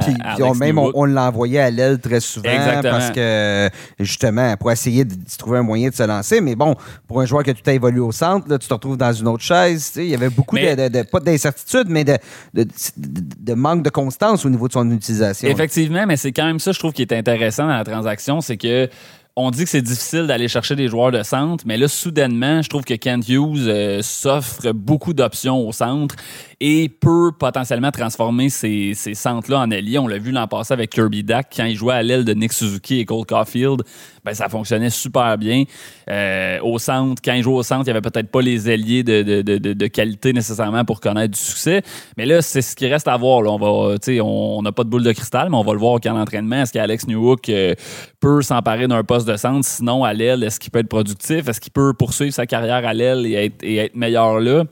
Potentiellement, c'est vraiment le, le, le, temps qui va nous le dire. Mais Alex Newhook, ça reste un joueur qui, dans les, euh, dans les rangs juniors et dans les rangs universitaires, a été un, très bon producteur de points. Là, à Boston College, 42 points en 34 matchs. La saison suivante, 16 points en, 12 matchs. Et, dans la BCHL, avec Victoria, avait quand même fait 102 points en 53 matchs. Donc, il a, il a le talent offensif, il a le potentiel. C'est un 16e choix au total. Euh, donc, Reste à voir là, comment ça va. C'est un bon pari. Puis je regardais un peu parce que, bon, il y, en a, y en a plusieurs qui ont dit on vient de donner un premier choix, un deuxième choix contre un joueur qui ne produit pas encore. Mais euh, je veux dire, du côté des Canadiens, si on regarde, faites, faites juste un exercice. Allez voir les joueurs que les Canadiens ont repêchés entre, après, après le 15e rang. Là, hein. entre 2010 puis 2020, il n'y en a pas un qui a été un joueur de la Ligue nationale de qualité là, dans cette liste-là. Je pense que le meilleur, c'est Nathan Beaulieu. là-dedans, il y a eu des, des, des Nikita Sherbach, Louis Leblanc, Jared Tenordi. Euh, on a eu Noah Jolson. Noah Jolson, bon, il y a eu des blessures, tout ça. Donc, donc somme toute, le 31e choix, au niveau des chances de succès, c'est un choix de deuxième ronde. On est dans les, les, les, probabilités de succès de deuxième ronde, c'est-à-dire 25-30 de devenir un joueur régulier dans la LNH. Puis là, régulier, c'est va jouer 300 matchs en carrière. Donc, on est, on est, pas, on est loin d'une vedette. Tandis que là, on vient de mettre la main sur un joueur qui vient de prouver, qui a pas mal prouvé, qui est un joueur régulier de la Ligue nationale. C'est déjà fait, c'est déjà prouvé, puis il est encore jeune. Qui, qui là, 4 ans, était repêché, comme je disais, 16e au total, dans, dans cette région-là du repêchage où tu peux encore trouver des joueurs d'impact. Donc, euh, c'est une question d'opportunité, c'est une question de temps de glace, et Alex Newhook va l'obtenir avec les Canadiens beaucoup plus qu'avec l'Avalanche du Colorado. Ouais, euh, j'aime ça. J'aime ça, j'aime la transaction. Tu peux pas, tu sais, à mon avis, tu peux pas ne pas aimer ça. Je veux dire, c'est un c'est un bon pari. C'est un pari que tu peux pas vraiment perdre. Tu je veux dire, c'est comme, comme tu disais, les choix que tu as donnés, c'est pas. Et, et, surtout. On n'empêche pas souvent des joueurs d'impact à ce rang-là, surtout pas les Canadiens. Et là, c'est quoi le pire scénario? Ça fonctionne pas avec Alex Devient un joueur de 40-45 points. Ouais, ou, c'est ça son... ou, un, joueur de, des deux derniers trios qui, qui a un, joueur d'énergie qui est dans un rôle un peu plus. Euh, Parce qu'il y a beaucoup de vitesse. Oui, il y a de la vitesse. Il y a quand même un peu de chien. Donc, euh, bon, mais si c'est ça le pire scénario, c'est pas la fin du monde, à mon avis. C'est ça. On sait pas ce qu'on aurait eu chez les Canadiens au, 31e rang. Euh, puis surtout sais, Kent Hughes est en train de bâtir son équipe pour que sa fenêtre de succès soit dans trois ans, quatre ans environ. Il veut, veut pas juste des gars de 18 ans que ça va prendre cinq ans avant que soit. New Hook va être dans les meilleures années de sa carrière à ce moment-là. Donc, le, pari est là. Il faut aussi calculer le nombre d'années qu'on a devant nous et non pas, comme tu dis, arriver avec tous des joueurs, tous de la même âge, tous 20, 21, 22 ans, tous ensemble dans cette fenêtre possible de succès-là parce qu'on va manquer d'expérience. faut que tu calcules que Suzuki, c'est quoi? C'est 23, 23, 22 ans, Suzuki et Caulfield, là, dans, ces eaux-là, en tout cas. Donc, euh, je veux dire, il faut, faut que tu calcules que ta fenêtre d'opportunité, tu veux qu'elle cadre avec l'apogée de ces deux joueurs-là. Donc, tu peux pas, tu peux pas mettre juste des joueurs de 17-18 ans avec euh, pour entourer ces joueurs-là. Ça fonctionnera pas, à mon avis. Donc, tu as besoin, besoin des, gars comme Curry Dak qui sont dans la, la, même, le même stade de leur carrière.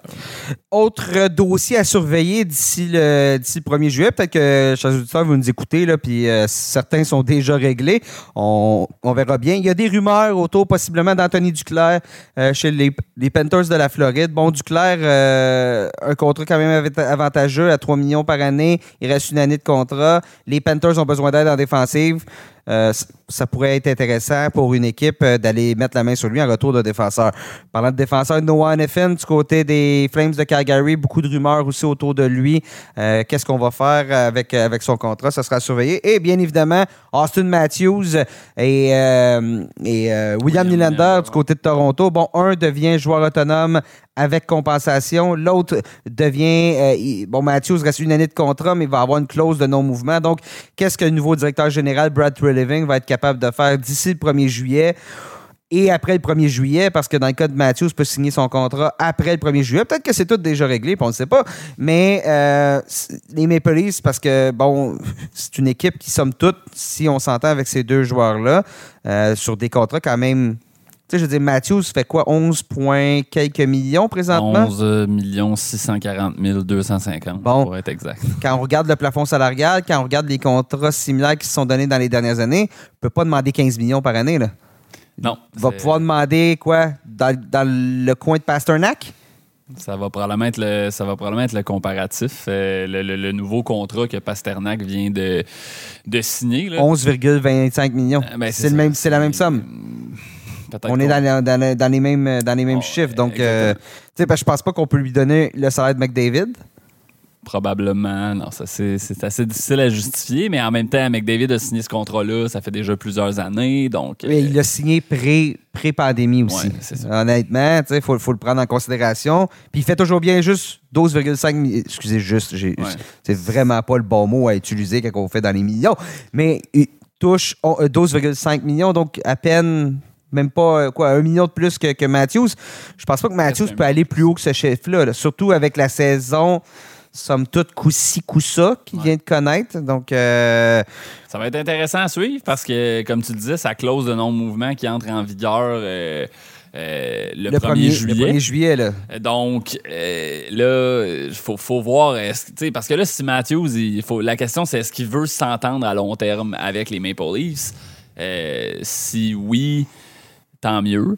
Pour eux, oui. Tant mieux, mais quand même, c'est un, un dossier qui pourrait devenir une distraction à Toronto si on si on, on n'a pas rapidement. Ah, c'est sûr, ça va être Même, même chose avec euh, William Nylander en passant, mm-hmm. qui lui a connu une solide saison, là, qui est en train de s'imposer, moi je trouve comme, tu sais, non seulement un, bon joueur des Maple Leafs, mais un joueur qui répond présent quand on a, on a besoin que de, de, gagner. je trouve que c'est peut-être le joueur le plus clutch, là, je m'excuse de l'expression. Euh, en anglais euh, pour, pour qui ça. répond sous la pression. Oui, qui répond sous la pression. Donc, euh, Nylander aussi, ça pourrait devenir une, une distraction. Puis lui. lui, c'est joueur autonome sans compensation. Je me suis trompé tantôt. C'est l'année prochaine, Exactement. sans compensation. Donc, ça, ça, ça, ça, faut, faut, faut voir aussi qu'est-ce qui va se passer. Tu sais, c'est est-ce qu'on a l'argent pour le garder? Parce que là, lui, il fait 6,9 millions présentement. Je, peux, je, vous annonce que ça va, ça, va, pas mal plus cher que ça. Ça va dans les pas loin de 9. Là. Peut, peut aspirer à ça, je pense. Je veux dire, Pierre-Luc Dubois vient de signer à 8,5. Donc, euh, on, est dans ces eaux-là minimum, je pense. Donc, euh, là, c'est de voir est-ce qu'on a l'argent pour le garder? Sinon, est-ce qu'on l'échange? Qu'est-ce qu'on fait avec William Nylander?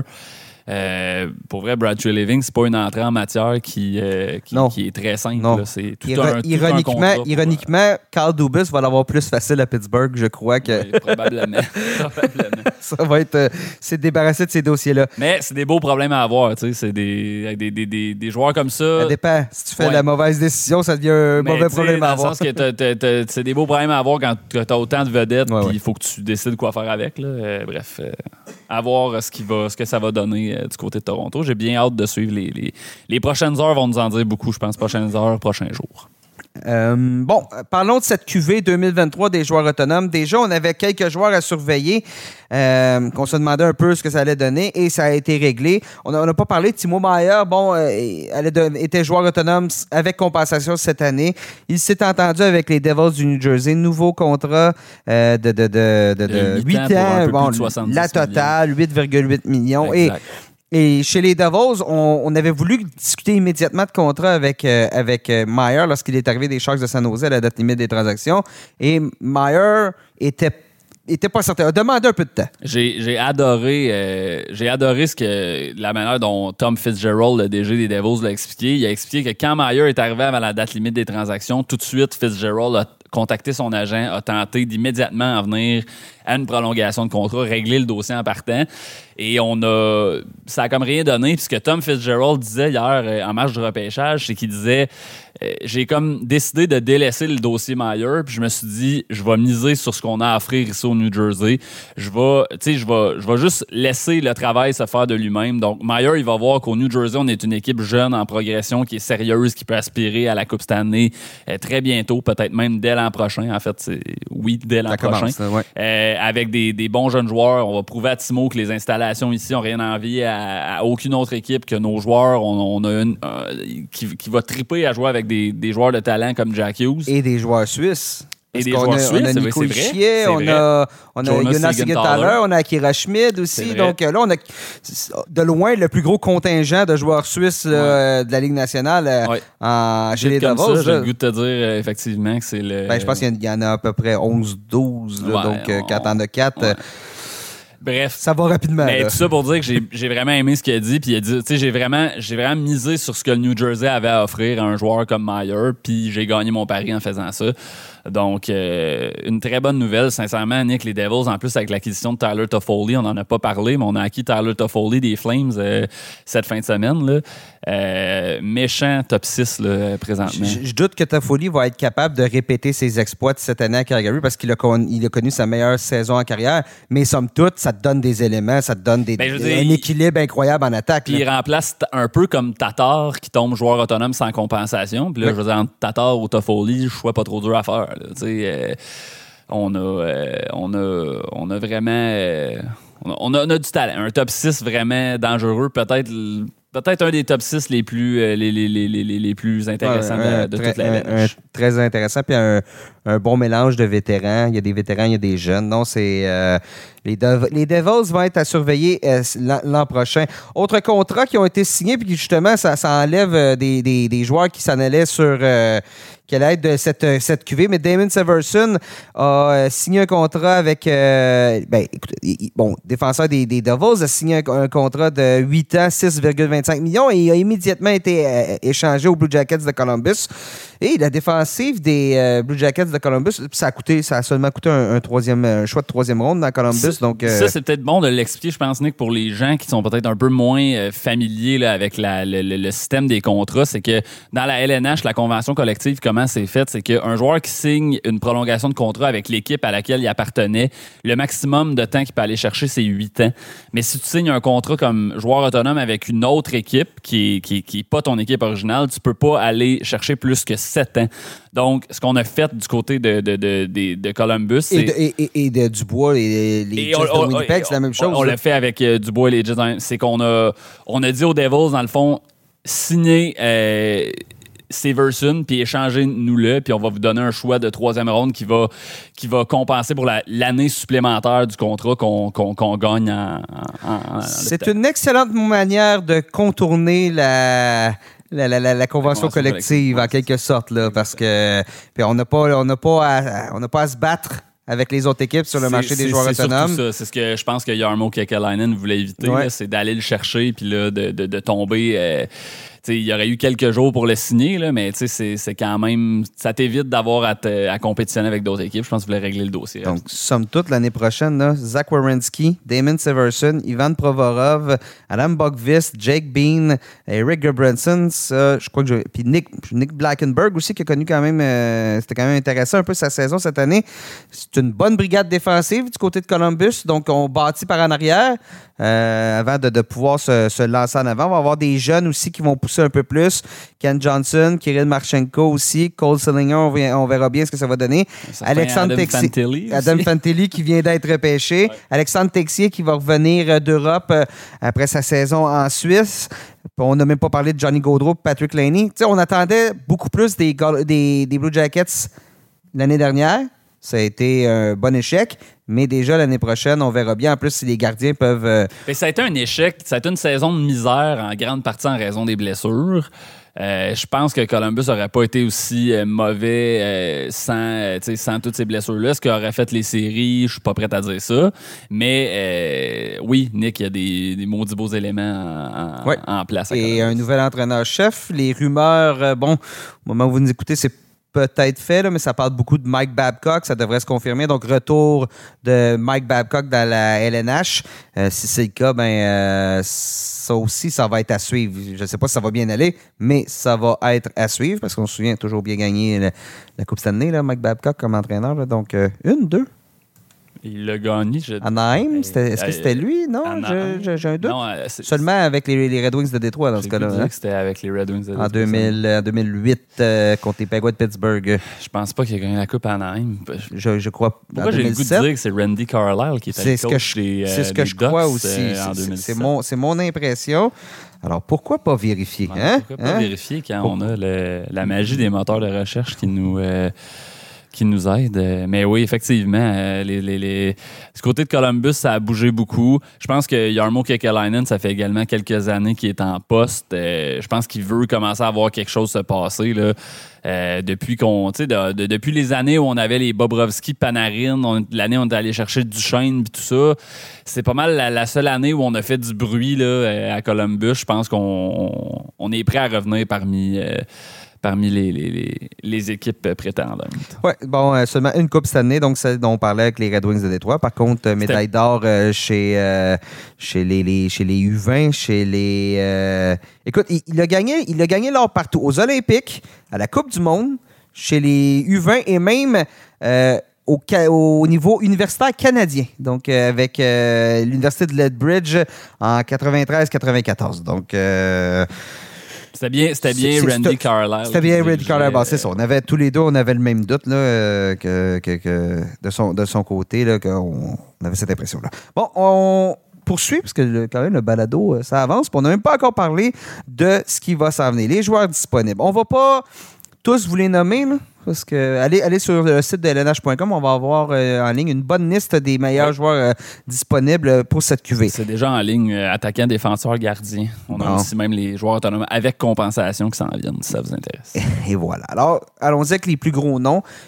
Je pense qu'en attaque, le plus gros nom, et je te dirais en même temps le, point d'interrogation, Patrick Kane. son contrat avec les Rangers de New York vient de se terminer. Kane a été opéré après la saison. On sait, toute la saison a traîné une blessure. Donc, à quoi s'attendre de Patrick Kane euh, l'année prochaine? Si on le savait, on saurait exactement euh, quelle équipe, le nombre d'équipes, la liste serait longue d'équipes euh, pour essayer de s'entendre avec lui, mais ça risque d'être. Puis en plus, avec le plafond qui ne monte pas, est-ce que tu offres 6-7 millions à Patrick Kane ou tu dois lui faire une, plus, une offre plus courte? Ou... C'est pas une situation idéale pour Patrick Kane cette année. Deux choses importantes avec Patrick Kane, c'est l'opération qu'il a eue, c'est un resurfaçage de la hanche, qui est, euh, si je me trompe pas, tu me corrigeras, mais qui est, je crois, la même blessure que Niklas Backstrom avait et dont il est revenu cette saison pas simple. Mais, mais, je crois que Backstrom en a eu plus qu'une opération du genre. Je crois que c'était sa deuxième, quelque chose comme ça. Possiblement, mais, oh, ça. semble être une opération de laquelle c'est difficile de revenir. Puis là, Patrick Kane euh, a sais, a 34 ans, il est pas non plus, euh, tu sais, c'est pas nécessairement très simple de, de, de, de, revenir de, de, ces opérations-là. Je crois que Ryan Kessler avait eu la même opération également et lui en est jamais vraiment revenu. Euh, donc, ça, c'est une des choses. Puis la deuxième question, c'est est-ce qu'il est prêt pour le début de la saison, Patrick King? Ça, ça va, ça va jouer aussi parce que là, s'il ne joue pas une saison complète, est-ce que tu montes dans les 6-7 euh, millions? Tu sais, ça aussi, je pense que ça va jouer dans, dans, dans, le contrat de Patrick Kane. Parce que tu veux pas le mettre sur contrat, puis finalement, il va être sur ta liste des blessés à long terme pour les quatre prochaines saisons. Exactement. Est-ce qu'il est qu'il va prendre un contrat à court terme? Est-ce que les équipes vont lui offrir un contrat à court terme ne sachant pas, avec l'incertitude entourant sa blessure? Très difficile à dire. J'ai pas, moi, j'ai pas l'impression que c'est un joueur qui va signer euh, à midi tapant euh, samedi. Mm-hmm. J'ai j'ai certaines réserves. J'ai vraiment hâte de voir. Euh, bon, peut-être que je ne connais pas son dossier médical, peut-être qu'il est plus en avance, on ne sait pas exactement, mais euh, ça va être un dossier vraiment très intéressant à surveiller parce que je pense qu'en santé, Patrick Kane a encore beaucoup de, de, de, bons hockey à donner. Là. Euh, donc, à suivre. Autre joueur intéressant, ben, c'était le coéquipier de, de, Kane chez les Rangers, Vladimir Tarasenko. Dirais-tu que c'est le plus gros, excluant Kane qui, bon, avec sa blessure, dirais-tu que c'est le plus gros joueur autonome disponible sur le marché présentement? Ben, lui ou Ryan O'Reilly? C'est ça, hein, c'est pas mal, les... pas mal les deux plus intéressants. On vous l'a dit, c'est pas une cuvée, spectaculaire en termes de vedettes. Beaucoup de joueurs qui sont pas dans le, les meilleures années de leur carrière. Ryan O'Reilly, c'était il y a quelques années. Tarasenko Kane, c'était il y a quelques années. On, parlera des, autres plus tard. Mais Tarasenko, justement, devient un peu la seule valeur sûre en attaque. Somme toute sûre. Je sais pas à quel point il il est dans sa. Dans sa à quel point son, sa décroissance de performance est avancée. Mais bon, Tarasenko, lui, pourrait intéresser quelques équipes. Est-ce qu'il pourrait intéresser les Rangers? Parce que là, au niveau. Ces deux alliés droits là, qui s'en vont chez les Rangers, le refrain commence à New York, c'est-à-dire on n'est pas capable de trouver des alliés droits pour appuyer ce qu'on a à l'aile gauche, qu'on a au centre, qui est davantage de qualité. Est-ce que Capo Caco est prêt à davantage de responsabilités? Est-ce qu'on va être capable de développer des jeunes, euh, ce qu'on ne réussit tout simplement pas à faire du côté des Rangers dans les dernières années? Est-ce que Tarasenko a aimé son passage à New York? Est-ce qu'il est prêt à signer peut-être à rabais là-bas avec la chance de gagner une deuxième Coupe Stanley? Est-ce qu'on a, l'argent pour le, garder sur le plafond salarial? Il y a beaucoup de questions. Ça dépend de ses, ça dépend de ses demandes salariales. Puis, le, le problème, c'est que je pense qu'il va y avoir beaucoup d'équipes quand même intéressées à Tarasenko. Euh, donc là, ça, change un peu le portrait pour les Rangers. On sera peut-être pas capable, avec la situation financière de l'équipe, on sera peut-être pas capable de lui donner le contrat qu'il voudrait avoir de compétitionner avec les autres équipes. Euh, j'ai hâte de voir, mais effectivement, ça, ça je pense que Tarasenko a prouvé qu'il y a eu quelques saisons difficiles avec des, avec des blessures, mais je pense qu'il a prouvé qu'il est revenu parmi les, euh, parmi les, quand même les bons marqueurs de, de, de, la LNH. Là, bon, 31 ans, là. C'est ça, 31 Je veux dire, c'est pas, pas 34, 35, c'est pas, pas, plus tard que le deux saisons, il a fait 34 buts, 48 passes, 82 points avec mhm. les Blues. Là, donc, je pense pas qu'il faut s'attendre à ça nécessairement, mais c'est pas. Euh, c'est un joueur qui a été un peu amoché aussi au fil de sa carrière. il reste quand même des bonnes années s'il peut rester en santé. donc, donc je suis d'accord avec toi que c'est probablement le du moins à l'aile, euh, assurément le, joueur le plus intéressant de, cette année sur le marché des joueurs autonomes. Ryan O'Reilly, on en a parlé un peu, mais bon, on reste dans la même dynamique que Tarasenko. Est-ce qu'il a aimé son passage à Toronto? Est-ce qu'il croit que Toronto peut gagner une autre Coupe Stanley? Est-ce qu'il veut la gagner devant sa famille? Tout ça, ça a été avancé comme question au niveau de Riley. Lui, il n'a jamais fermé la porte. Euh, il, était, il semblait intéressé à demeurer à Toronto. Mais encore là, la question demeure. Les bidous, hein? combien, combien vous pouvez m'offrir? Combien d'années? Et surtout ça, est-ce que ça va euh, fonctionner sur la masse salariale? Parce qu'au final, c'est le troisième centre de cette équipe-là. Puis il y, a un peu un effet domino avec ce que tu vas faire avec Matthews, avec Matthews et, et Nylander. Donc là... Euh, à voir. Parce que si tu échanges Matthews, si tu trouves un moyen d'échanger Matthews, le retour est intéressant. Puis là, il faut que ça se fasse là, là euh, dans les prochaines heures. Dans les prochaines heures. Euh, Tavares ou Ryan O'Reilly comme ligne de centre numéro 1 et 2, c'est pas mauvais. En plus de ce que tu risques d'obtenir de l'autre côté comme élément, moi, je peux bien vivre avec ça du côté de, des Maple Leafs. Bon, après ça, tu n'échanges pas Matthews, comment dire c'est pas une décision que tu prends à la légère. C'est ça. mais bon, effectivement, c'est un effet domino. Mais oui, Ryan O'Reilly était un peu le joueur idéal pour les Maple Leafs cette année. J'aurais aimé ça qu'il dispute plus que 13 matchs avec l'équipe. On sait, il était blessé à la main. A manqué quoi, 4, 4 semaines environ. Mais tout un impact en série. Mais c'est ça. Puis même en c'est un des meilleurs joueurs des Leafs en série. Exactement. Donc, c'est le type de joueur que ça prend à Toronto. Euh, peut-être, je dis peut-être, une année un contrat à rabais pour une année, ça s'est déjà vu dans le passé. Lui, il a 32 ans, donc c'est pas, euh, pas impossible non plus. Il va avoir encore d'autres, euh, d'autres années, euh, d'autres, d'autres possibilités par la suite. Chez les attaquants, j'ai hâte de surveiller là, pour les gens ici au, Québec. Le dossier Jonathan Drouin ne sera pas de retour avec les, Canadiens de Montréal. je pense que ça pourrait être une carte cachée intéressante dans un autre marché. 2 millions par année, un an, te relancer je pense à l'Avalanche du Colorado, tu sais qu'on a besoin d'éléments en attaque. Euh, ça reste une bonne équipe, l'Avalanche. Il n'y aura pas à être numéro un, il n'y aura pas à être le joueur sur qui ça repose. Euh, il va avoir des responsabilités plus, euh, plus, plus respectables pour ce qu'il a fait dans les dernières années. Parce que quand même, Drouin a connu certaines bonne passe l'année dernière. À un moment donné, il avait 10 points en 10 matchs, 11 points en 11 matchs. Donc, au sein d'une équipe qui était franchement mauvaise, qui était criblée de blessures aussi, le Canadien. Tu sais, tantôt, on parlait de, de, un pari que tu peux pas vraiment perdre. Ben, c'est en un autre, là, de au prix où je pense que ça, ça, peut valoir la peine, comme tu le dis. Puis, scénario, ça fonctionne pas, puis c'est pas, euh, pas plus grave que ça. Oui, exactement. Max Pacioretty, il va falloir surveiller ça aussi. On le sait, a raté presque l'entièreté de la dernière saison avec euh, deux blessure ou c'était le d'Achille les deux, les deux fois. là, donc, on lui souhaite que ce soit euh, finalement guéri. Donc, lui aurait dû être là pour les, les Hurricanes de Caroline. Je suis curieux, justement, quelle équipe va prendre une chance avec lui, avec son état de santé. Est-ce qu'il va être prêt pour la prochaine saison? À son âge, Pacioretty, bon, commence à avancer un peu, revenir en forme après avoir manqué une année complète. Ce sera pas, euh, ce sera pas simple pour lui. Donc, euh, mais, somme toute, si une équipe est prête à prendre une chance, mais c'est un joueur qui est quand même, je pense que l'étiquette de fragile va devoir commencer à s'appliquer, surtout à 34 ans. Là. Mais elle avait marqué 3 buts en 5 matchs avec les Hurricanes. Donc, c'est. Euh, c'est les dossiers, je pense que c'est les dossiers en attaque qu'on va surtout surveiller. Mais comme je vous dis, allez sur le site de lenage.com, il y en a. Euh, vous voulez savoir qui sont tous les éléments euh, en attaque sur le marché des joueurs autonomes, vous allez pouvoir lire ça. En défensive, est-ce que Dimitri Orlov va devenir lui, là, a touché le jackpot cette année. C'est peut-être lui qui va signer.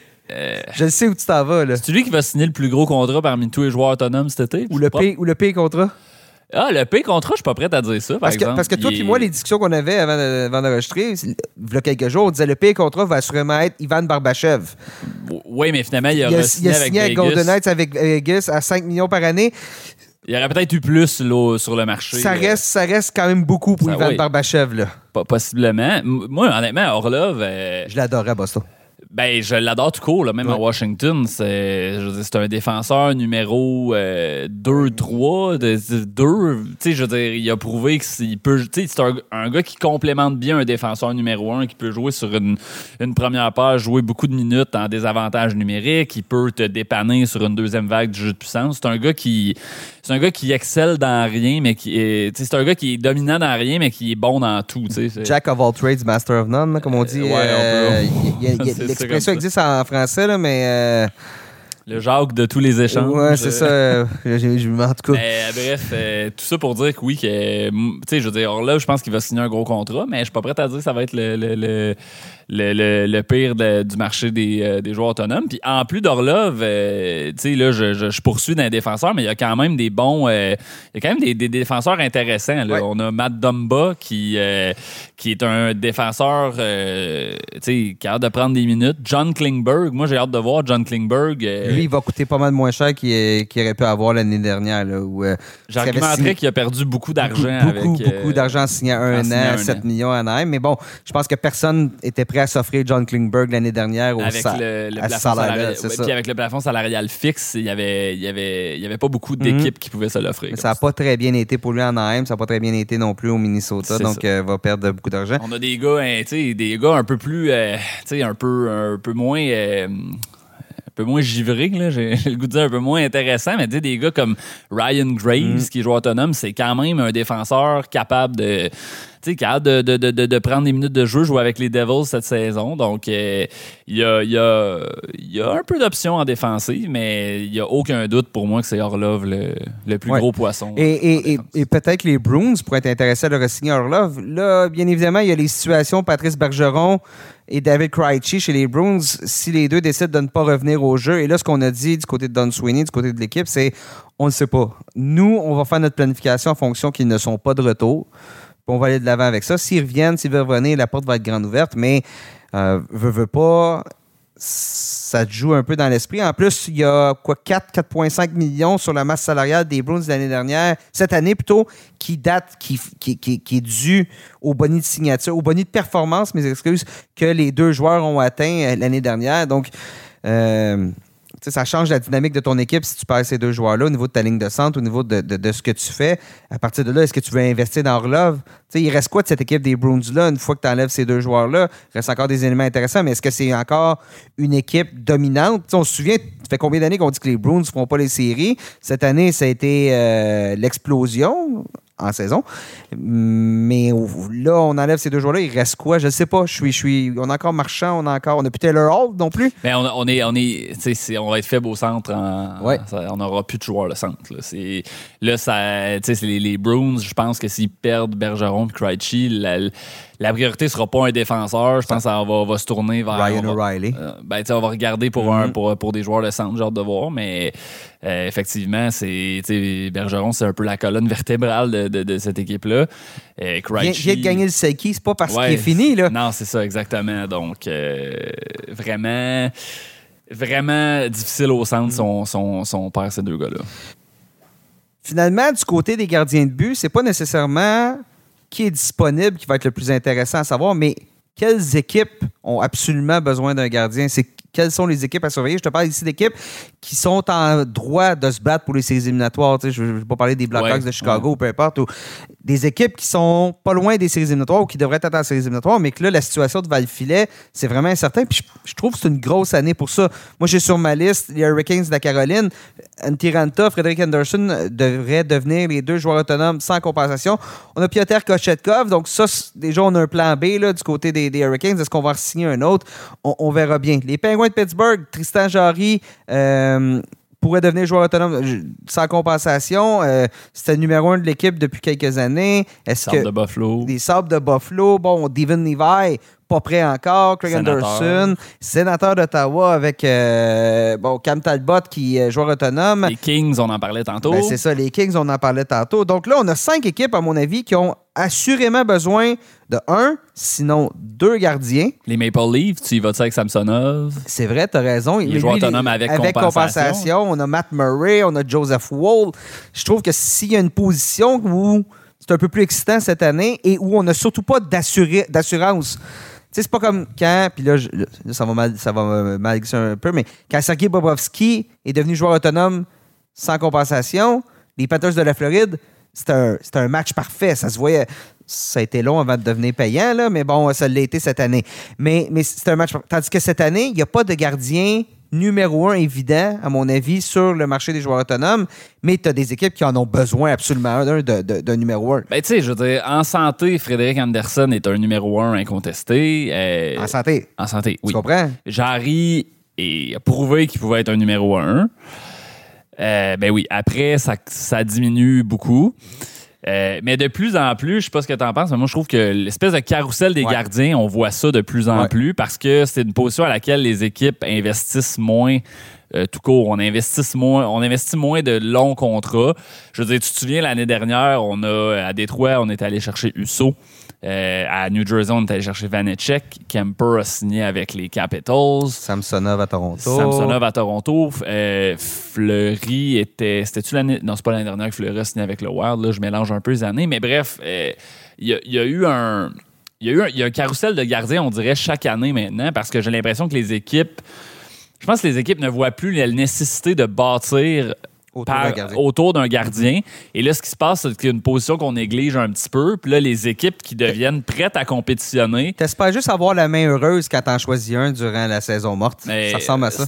C'est un, peu ça. Euh, Campbell qui avait signé avec euh, les, euh, les, Oilers, il y a quelques années. Ben, l'été dernier. C'était-tu l'été dernier, l'été dernier, ou l'autre Non, l'été dernier, 5 ans, 5 millions. Puis Stuart Skinner lui aurait vu son poste cette année. C'est ça. Donc, tout ça pour dire que c'est une position imprévisible à laquelle les équipes accordent, j'ai l'impression, un peu moins d'importance. Mark Strom est un autre cas aussi à Calgary où ça fonctionne pas jusqu'à présent après avoir donné un, le gros contrat. Donc, ça crée souvent une situation de carrousel qu'on voit se répéter année après année, puis ça va être encore le cas cette, euh, cette saison. Et, et, ça fait le bonheur des, des artistes qui peignent les masques. oui. quand il faut que tu en fasses deux par gardien chaque année, là, ça va, c'est payant. Là. Oui, ouais, c'est vrai, tout à fait. J'avais pas pensé à ça, mais oui, c'est euh, effectivement. Donc, donc Une partie de l'économie qui va bien. Oui, oui, c'est ça, ça, ça, va bien. Je sais pas au niveau de l'inflation, au niveau de la peinture, si ça a monté énormément, là, mais ça, c'est pas, de, pas de mon ressort. Donc, plusieurs équipes intéressées. Je pense que ça, ça va vraiment être le point euh, à surveiller du marché des joueurs autonomes qui, je vous ai dit, s'amorce au coup de midi, 1er juillet, fête du Canada pour euh, tout le monde qui nous écoute ici euh, dans ce beau pays. Et ben, du, côté de, du côté de la France, du côté de l'Europe, on vous, on vous salue. Comme à l'habitude, Hugues, merci d'avoir été avec moi aujourd'hui. Ça fait plaisir. On a fait un bon, euh, un bon tour d'horizon de, de, ce qui s'est passé, ce qui nous attend. Ce qui nous attend. Et merci bon à Seb, à Robert et à Guillaume qui étaient là plus tôt. Euh, en direct de en direct de Nashville pour nous parler du repêchage de tout ce qui s'est passé. Alors, euh, c'est ainsi que prend fin le balado. Chers auditeurs, merci d'avoir été à l'écoute. Prochain balado, après le marché des joueurs autonomes. Donc, euh, le, probablement le 3, 2, 3, tout dépendant euh, ce qui va se passer. Honnêtement, le 1, on n'aura pas le temps d'enregistrer un balado. Là. Euh, on parle souvent de la date limite des transactions, que c'est la journée la plus occupée pour cette année. Ça a été quand même calme, la date limite des transactions. Là.